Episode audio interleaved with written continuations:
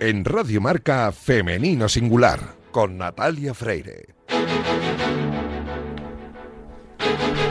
Muy buenos días y bienvenidos a Femenino Singular, el programa que escucháis ahora mismo en la sintonía de Radio Marca. A los mandos técnicos me acompaña Daniel López Cantador, que ya está haciendo que todo suene a la perfección. Y este es el programa número 17 y lo comenzamos con la intención de dar espacio y voz a las mujeres de nuestro deporte, comenzando por recuperar la memoria de esas grandes mujeres que hicieron historia en el deporte a principios del siglo XX.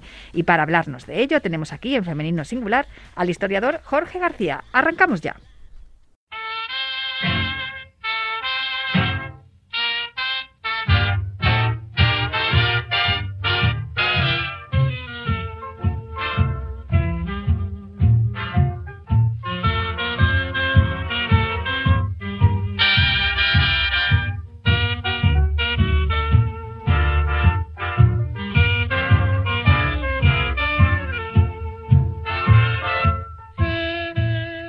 Pues si suena Benny Goodman, eso significa que está Jorge García por aquí para hablarnos de las pioneras del siglo XX que pusieron los pilares para que el deporte femenino el deporte practicado por mujeres eh, en el día de hoy sea lo que es, aunque todavía queda mucho por conquistar, pero es que estas mujeres conquistaron muchas cosas, aunque las mujeres de las que vamos a hablar hoy, ojo que son muy especiales y particulares. Yo cuando vi este capítulo...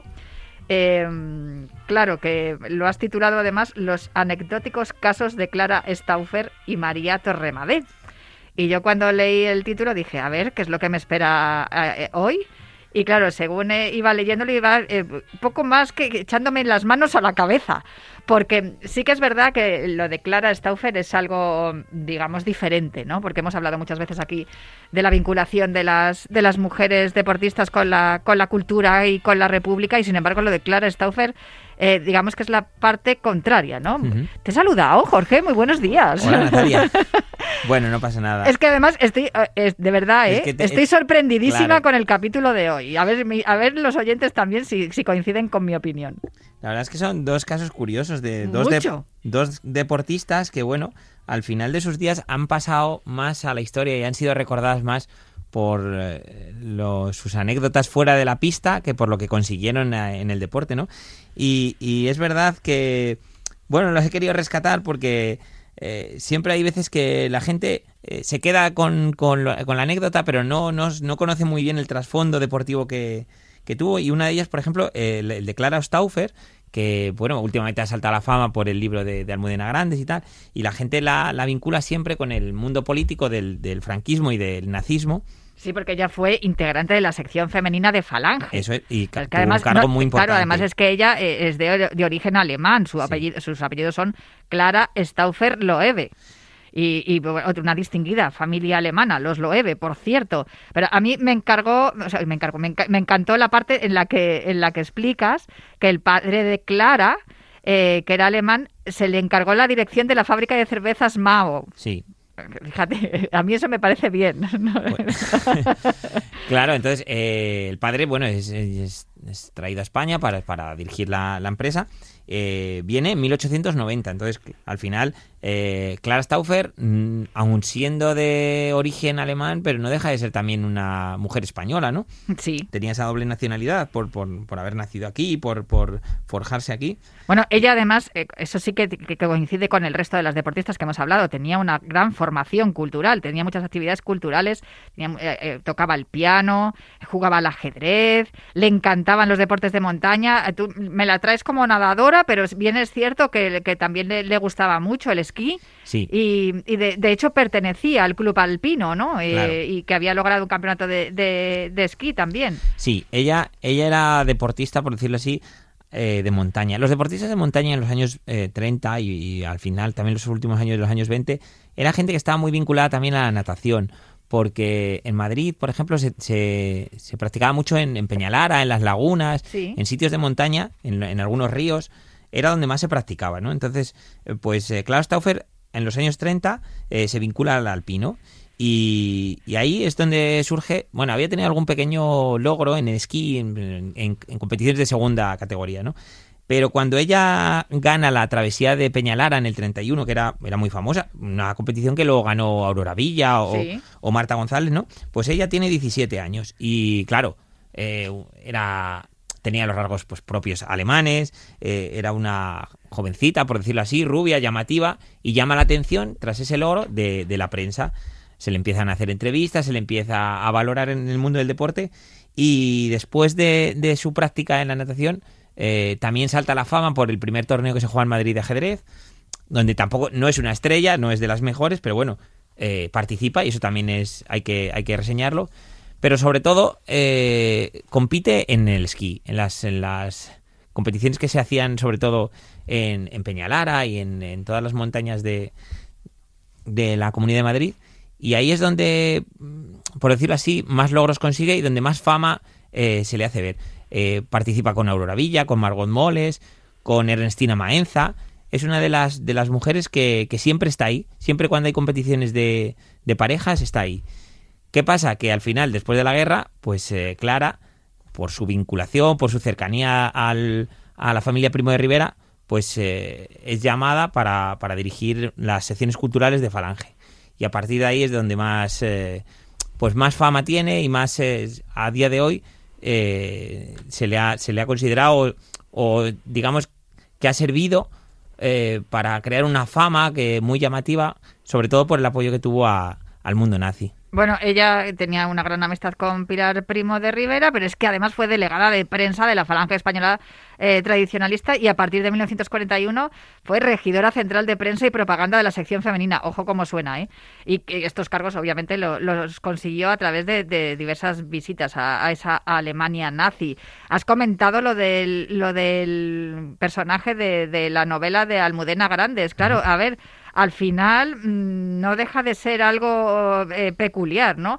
Que tenemos un poco asociado el deporte al, progresismo y que claro que haya una deportista que destaca en diferentes disciplinas, pero tenga, tenga esta vinculación con, la parte nazi, pues también es un poco, digamos, eh, sorprendente. A mí desde luego me ha sorprendido. No, pero fíjate, te diría más, no debería ser sorprendente porque quizá el movimiento nazi fue uno de los que más eh, propulsó el del deporte practicado por mujeres y el deporte en general. Ellos, para ellos el deporte era básico.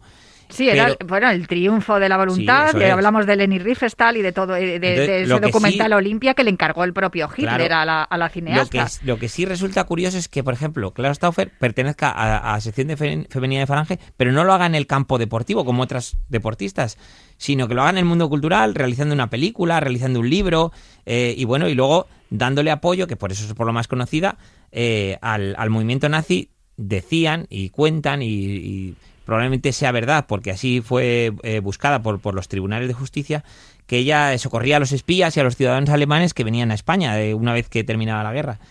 Eh, pero bueno, también hay que decir que bueno había un, en aquella época un convenio entre el gobierno español y, el alemán en el que pues los alemanes tenían que atender a cualquier compatriota y bueno pues quizá Clara se acogió a ello y, y eso sirvió pues para, para que creara su fama que nosotros hemos querido aquí anotar, pero que también queremos rescatar su importancia en el deporte y en la, en la enseñanza de la natación, que fue una gran nadadora. Y luego también teniendo en cuenta el momento eh, histórico que se estaba viviendo, que yo muchas veces lo, digo también, defendiendo a, Leni Riefenstahl, ¿cómo vas a decirle que no a Hitler? O sea, al final, muchas veces de, yo creo que muchos de estos ciudadanos alemanes, más allá de sus mm, propias creencias ideológicas, también se vieron obligados a, a actuar de esta manera, porque si no lo hacían, pues lo mismo les costaba la vida.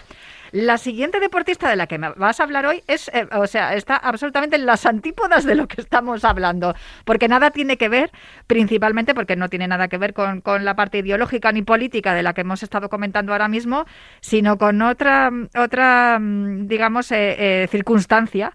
Que, que, hoy en día está mucho más aceptada, considerada e incluso protegida, pero en su momento no fue así. Estoy hablando de María Torremadé, que se llamaba María Torremadé, pero no acabó llamándose así. De hecho, cambió de nombre a lo largo de su vida. Pues sí, mira, esta, eh, este personaje nació en 1923, ¿no? Entonces, ella a final de los años 30 eh, comienza a practicar deporte, como en Barcelona, como muchas otras mujeres, y claro, destaca, despunta. Metía 15 puntos por partido, eh, medía unos 73. Digamos eh, que no tenía un cuerpo muy No tenía un cuerpo, claro, eso es, tenía un cuerpo bastante corpulento, era muy fuerte, practicó mm, otros deportes como el hockey o el atletismo y claro, con 17 años era una mujer que era imparable, que batió Por ponerte un ejemplo, ¿no? En el año 41, durante los campeonatos de España que se celebran. Para el crono en 7-7, que es la mejor marca europea de la historia. Se queda a cuatro décimas del récord mundial. Eh, bate los récords de España de 100 metros, de 200, de 800, de salto de altura, hace 1,42. Eh, también los de longitud, que va más allá de los 5 metros. Entonces, bate todo, todos los récords que había. Pero ¿qué pasa? Que al año siguiente, bueno, se le empieza a hacer un estudio y se le ve, se le diagnostica el síndrome de Morris. Eh, una anomalía que, bueno, pues que al final se demuestra que su condición era de hombre, que era varón y que se le obliga a, cambiar de sexo a los, a los 19 años, quedando anulados todos los récords que ya había conseguido. Y bueno, pues también cambiando el nombre, a partir de entonces eh, se llamó Jorge, Jordi, y, bueno, pues rehizo su vida como, como varón y, bueno, al final eh, es una historia que, que, ha pasado más por lo anecdótico que por lo deportivo, pero también hay que reseñarlo como una de las primeras mujeres o integrantes de aquel deporte de los años 30. De aquí que el título de este capítulo de hoy sean los anecdóticos casos de Clara Stauffer y María Torremadé, que al final acabó llamándose Jordi, es la primera, eh, el, primer deportista transexual, ¿no? En este caso, de la historia. Pues mira, también me gusta a mí que destaquemos estas cosas, para que no pensemos que este, esto es una cuestión de moda, sino que sigue, esto existe desde el comienzo de los tiempos. Es decir, en este caso, desde el comienzo del siglo XX. Muchísimas gracias, Jorge García, por traernos esta interesante historia en el día de hoy aquí en Femenino Singular, en esta sección dedicada a las pioneras del deporte. Volar, lo que se dice volar. Volar, volar, volar. No vuelo, pero desde que cambié el palacio por el callejón desde que rompí todas las hojas del guion. Si quieres Y seguimos hablando de mujeres que rompen barreras porque el pasado mes de abril, en el programa Informe Plus de Movistar, Dani Garrido nos presentó a una pionera de nuestro tiempo. Se trata de la primera mujer en España que practica high diving, un deporte extremo que consiste en saltar al agua desde una altura de 20 metros. Y con esta pionera vamos a hablar esta mañana en Femenino Singular. Celia Fernández, ¿cómo estás? Muy buenos días. Hola, buenas, ¿qué tal? Oye, pues muy bien y además muy contenta de hablar contigo porque mm, yo que soy fan de Informe Plus y, no me pierdo ningún, ningún capítulo porque siempre nos, nos enseñan ese lado desconocido del deporte, que es lo que me gusta a mí también hacer aquí en Femenino Singular mostrar a todas esas mujeres que practicáis deporte y que no se os conocen demasiado. Así que cuando vi el informe Plus, también tengo que agradecérselo a Alejandro Paniagua que me dijo, oye, tienes que hablar con Celia Fernández que te va a encantar el informe Plus que hemos preparado. Y según lo vi, según lo vi le dije, sí, quiero hablar con ella. La verdad es que es sorprendente un poquito, ¿no? Pero bueno, pues, pues muy contenta del resultado, cómo ha quedado y, dar a conocer un poquito más este deporte. Bueno, es un deporte que es muy conocido, sobre todo cuando vemos imágenes de los saltadores en Brasil, que, bueno, en Brasil y en Latinoamérica, que es mucho más popular que en Europa, aunque sé que en Europa también es bastante popular por lo que he estado documentándome. Bien es cierto que tu historia es muy, es muy peculiar, porque llegas al high diving relativamente hace muy poquito tiempo. Y, además te plantas en un mundial a, los dos años de, empezar a practicarlo. Pero es que, mm, como le pasa a la mayoría de las mujeres que practicáis deportes, eh, mm, tú no te, no te dedicas a esto profesionalmente porque ni siquiera es un deporte olímpico, no tienes sí. becasado ni tienes nada, te financias tú todo, tus viajes, tus entrenamientos. Pero es que eres ingeniera de telecomunicaciones, o sea, tú tienes tu trabajo y luego sacas tu tiempo para poder entrenar. Eso es, tengo que, bueno, mi, mi objetivo y mi idea y mi sueño sería poder vivir de esto, que para mí es mi pasión y, y bueno, eh, pero mm, a día de hoy es bastante complicado y lo tengo que complementar. A ver, dentro de que también me gusta el tener una vida así como un poquito más normal por otro lado, ¿no? Para que cuando, cuando me centre y esté mm, en mi parte deportiva disfrutarlo más, ¿no? Dicen que lo, lo poco gusta. Sí, es verdad, eso es, eso es verdad. Lo único que también requiere, requiere una, una concentración y, un control mental, lo que tú haces, que a mí me parece de verdad eh, algo, algo muy importante. Ah, tienes 31 años. Eh, no, de hecho 32 ahora mismo. Ya. Bueno, pues felicidades. pues eh, 32 años, eh, pero tú no empezaste con esto hasta, hasta el año 2017, ¿no? Como hemos comentado. Tú empezaste haciendo gimnasia artística desde pequeñita porque toda la vida te ha gustado el deporte. Eso es, yo de pequeñita empecé, bueno, pues eh, a los ocho años a hacer gimnasia. Eh, bueno, yo empecé, que lo comento en el, en el Informe Plus, empecé porque yo estaba obsesionada con los monos y me encantaba. Yo estaba todo el día subida, pues veía un árbol y estaba todo el día subida a los árboles, que a día de hoy le siguen preguntando a mi madre, ¿tu hija qué? Sigue sigue subiéndoles a los árboles. No me lo puedo creer. Y, y claro, yo le decía a mi madre que quería hacer gimnasia de monos, bueno, a mi familia en general. Y claro, encontraron la gimnasia artística y bueno, pues era esto lo que quiere. Y efectivamente era esto porque, vamos, desde que empecé no, digamos que no he vuelto a parar en un formato u otro, pero, pero a mí lo que me gusta es hacer el mono al final. Saltando al agua, en las barras o como sea, pero es de la forma que me siento más libre y más, más feliz. Claro, porque no se trata, el high diving no se trata solamente de saltar los 20 metros, sino de realizar un, una acrobacia cuando saltas, ¿no? Durante el salto, en sí, el aire. efectivamente.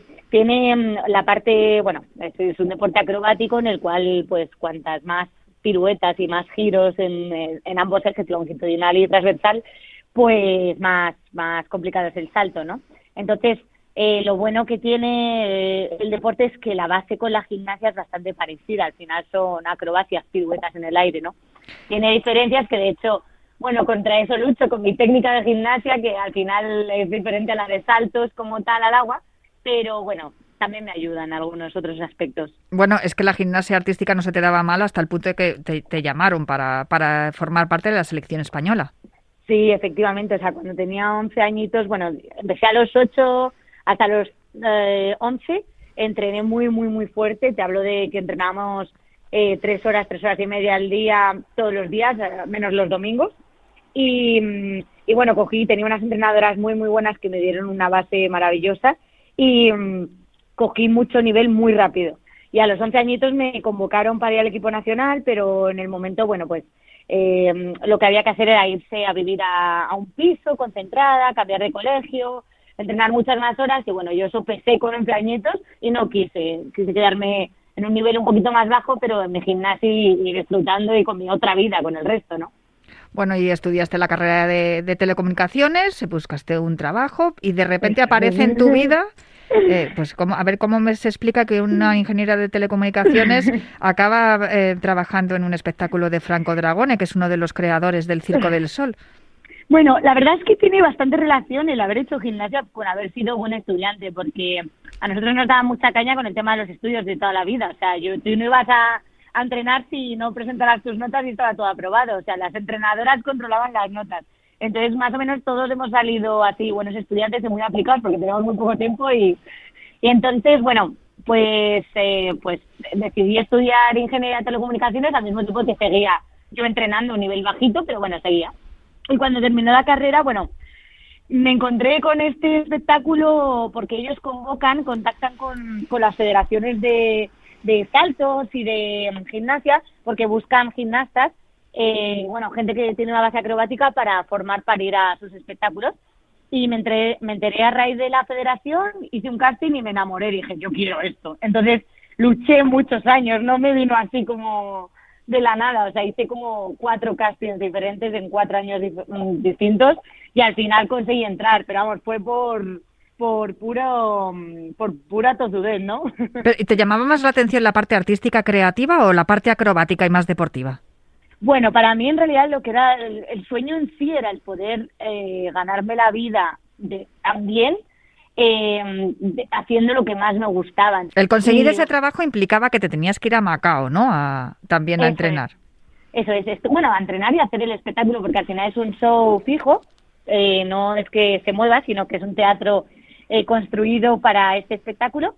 Y, y nada, y allí estuve dos años eh, con una previa formación en Bélgica de tres meses y bueno, y, y trabajando con, con la gente más puntera de en diferentes disciplinas. Te hablo de gente que ha estado en Olimpiadas, en, campeonatos muy importantes y, y bueno, al estar rodeada de gente con tanto nivel uno mejora mucho, entonces yo creo que eso fue lo que a mí me impulsó a, a bueno, pues a llegar donde se supone que he llegado. Sí, no eres la primera deportista que vemos, que ha habido otras muchas deportistas, tanto de natación sincronizada, salto de trampolín, etcétera, que han, han continuado su vida deportiva desde, la, desde un plano más artístico, ¿no? Por eso te preguntaba que si te llamaba más la atención la parte artística que la deportiva. Sin embargo, estuviste dos años allí en Macao y hubo un momento que dijiste, ya he tenido suficiente. Bueno, como que me salieron otras oportunidades, luego hice otro espectáculo, como un tour por Europa, eh, con otro show de Marvel eh, Universe, y era más como especialista de cine, por así decirlo, ¿no? Pues especialista de acción.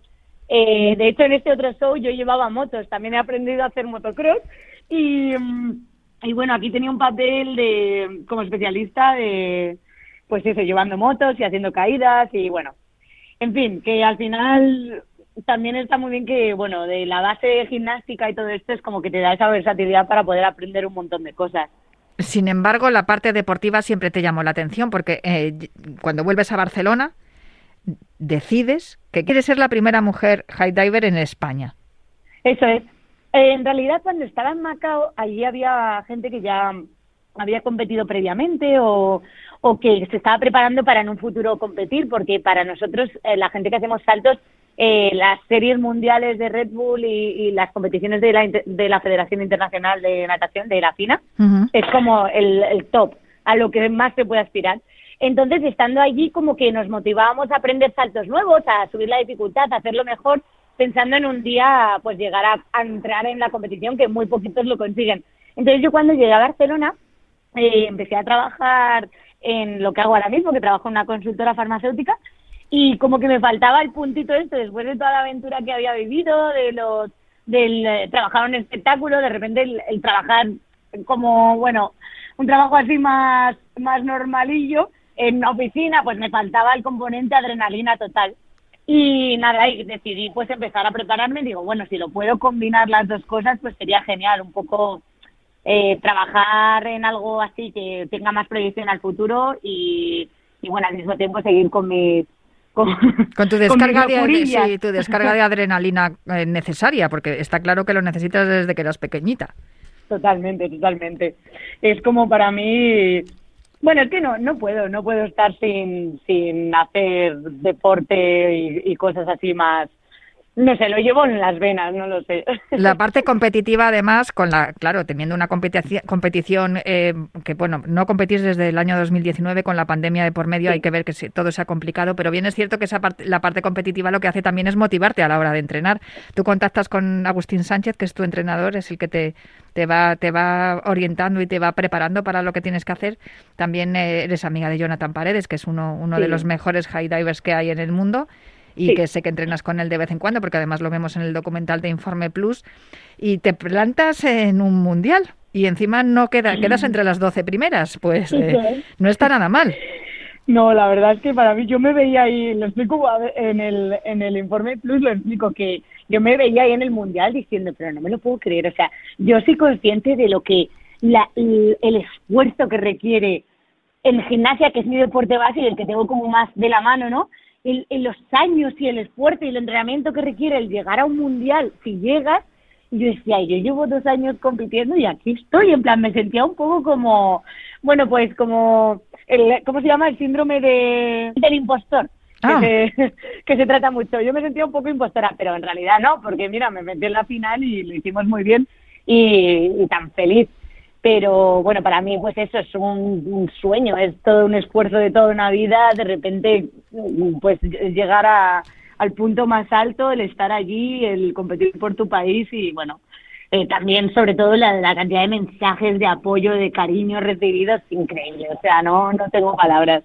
De todos modos, eh, hay una de las cosas por las que yo te quería preguntar, porque claro, tú lo, lo, pintas todo muy bien, pero es que estamos hablando de una caída de apenas tres segundos a más de 70 kilómetros por hora que además es que si no caes bien te puedes, puedes tener lesiones muy graves. Lo, lo contaba tu entrenador también en, en, el, sí. en el documental, Agustín Sánchez, y hablabais también de, de, de esa parte del miedo ¿no? que te entra, claro. que, que, incluso tú tienes vértigo, y de hecho hay un momento sí. que vamos a escucharlo en el que habláis de cómo gestionar el miedo. Un deporte en el que antes de afrontar un salto, la técnica y la condición física no son lo más importante si yo tuviera que hacer un porcentaje físico y mental de mi deporte, yo diría que el 80% es mental. Este deporte en concreto es gestionar las emociones, gestionar la cabeza. Tú todo el tiempo estás tratando de convencerte a ti mismo que, que, que todo irá bien. y si no lo hago bien, y si me lesiono, y si tengo una mala entrada, y si no sé, ¿y qué hago aquí? Si tengo un trabajo normal. O sea, horrible, es absolutamente horrible ese momento previo. Mentalmente es, es o sea, te destruye. Miedo, pero por todos lados de no sabes ni dónde meterte.